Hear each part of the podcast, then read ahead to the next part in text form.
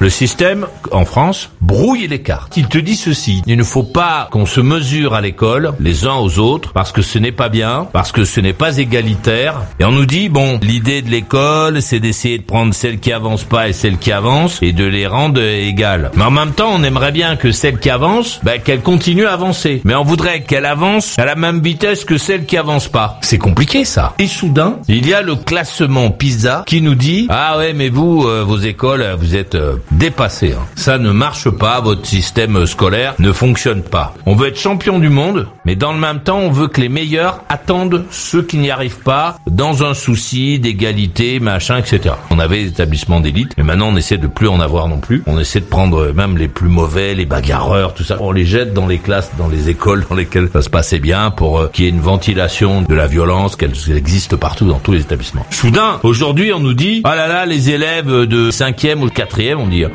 les quatrièmes, ils savent pas lire, ils savent pas compter, oh, qu'est-ce qu'on va devenir?